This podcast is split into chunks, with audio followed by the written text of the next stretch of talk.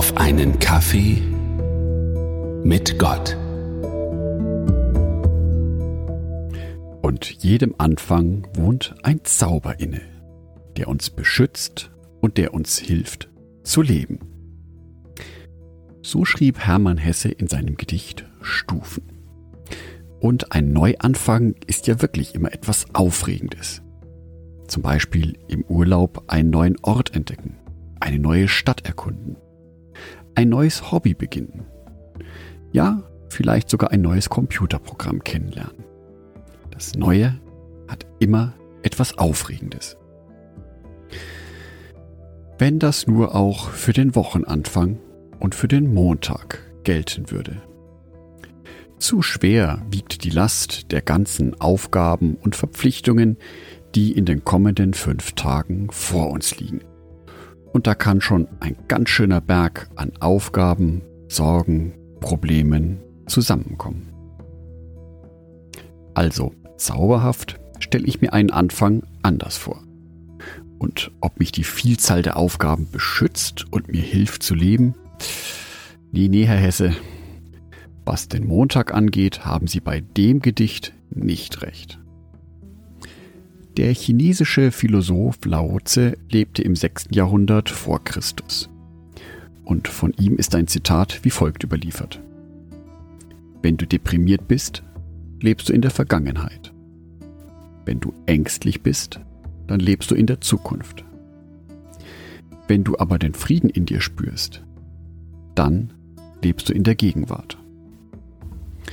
Und dies ist das, was ich an meinem Gedanken an Montag immer wieder erlebe. Ich sehe die ganzen Aufgaben vor mir. Termine, Verpflichtungen, alles das, was von mir Kraft fordert, was meine Aufmerksamkeit erfordert. Dabei war das Wochenende doch so schön. Ausruhen auf dem Sofa, ein schöner Spaziergang, vielleicht irgendwo essen gehen.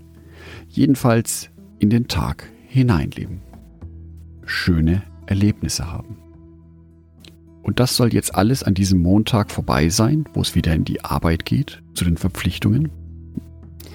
Schon ein trauriger Gedanke.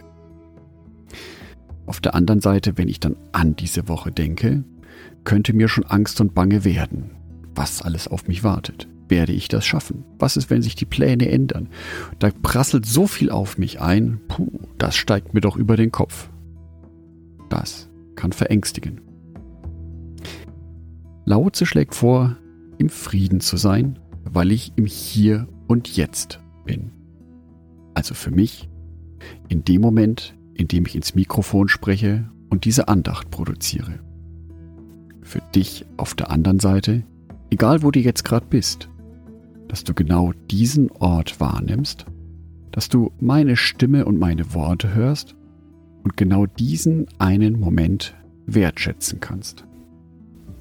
Von Jesus ist in der Bergpredigt in der Bibel auch so ein Zitat überliefert. Da heißt es im Matthäusevangelium Kapitel 6 Vers 34 Darum sorgt nicht für morgen, denn der morgige Tag wird für das Seine sorgen. Es ist genug, dass jeder Tag seine eigene Plage hat. Auch Jesus ruft hier auf, sich auf den heutigen Tag, den aktuellen Augenblick zu konzentrieren, auf die heutigen Herausforderungen.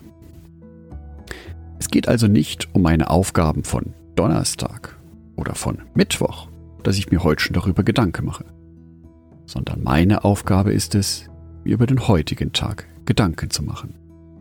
Den heutigen Tag zu wertschätzen und den heutigen Tag zusammen mit Jesus und seiner Kraft zu leben.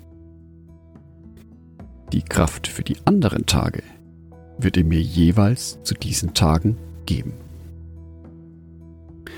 So fällt mir auf, dass ich ja an dem heutigen Tag, an dem ich diese Andacht produziere, ja noch etliche Stunden übrig habe, bis der nächste Arbeitstag beginnt bis eine neue Woche beginnt mit neuen Herausforderungen.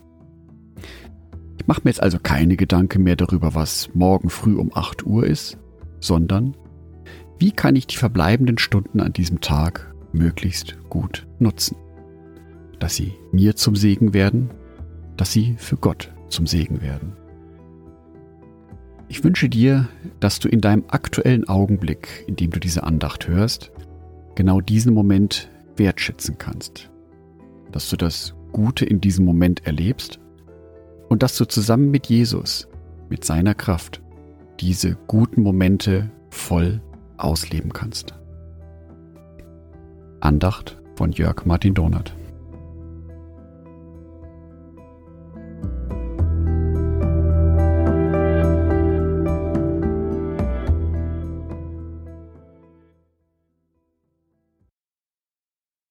Ein herzliches Dankeschön an alle meine Patreons, die es mir ermöglichen, weiterhin den Podcast auf einen Kaffee mit Gott zu produzieren.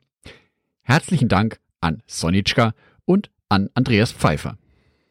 Auf Patreon kannst du mich bereits mit einem Euro monatlich unterstützen.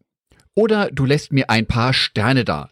Das sagt dem Algorithmus nämlich, dass dies ein guter Podcast ist und wird so mehr Menschen angezeigt. Vielen Dank schon vorab.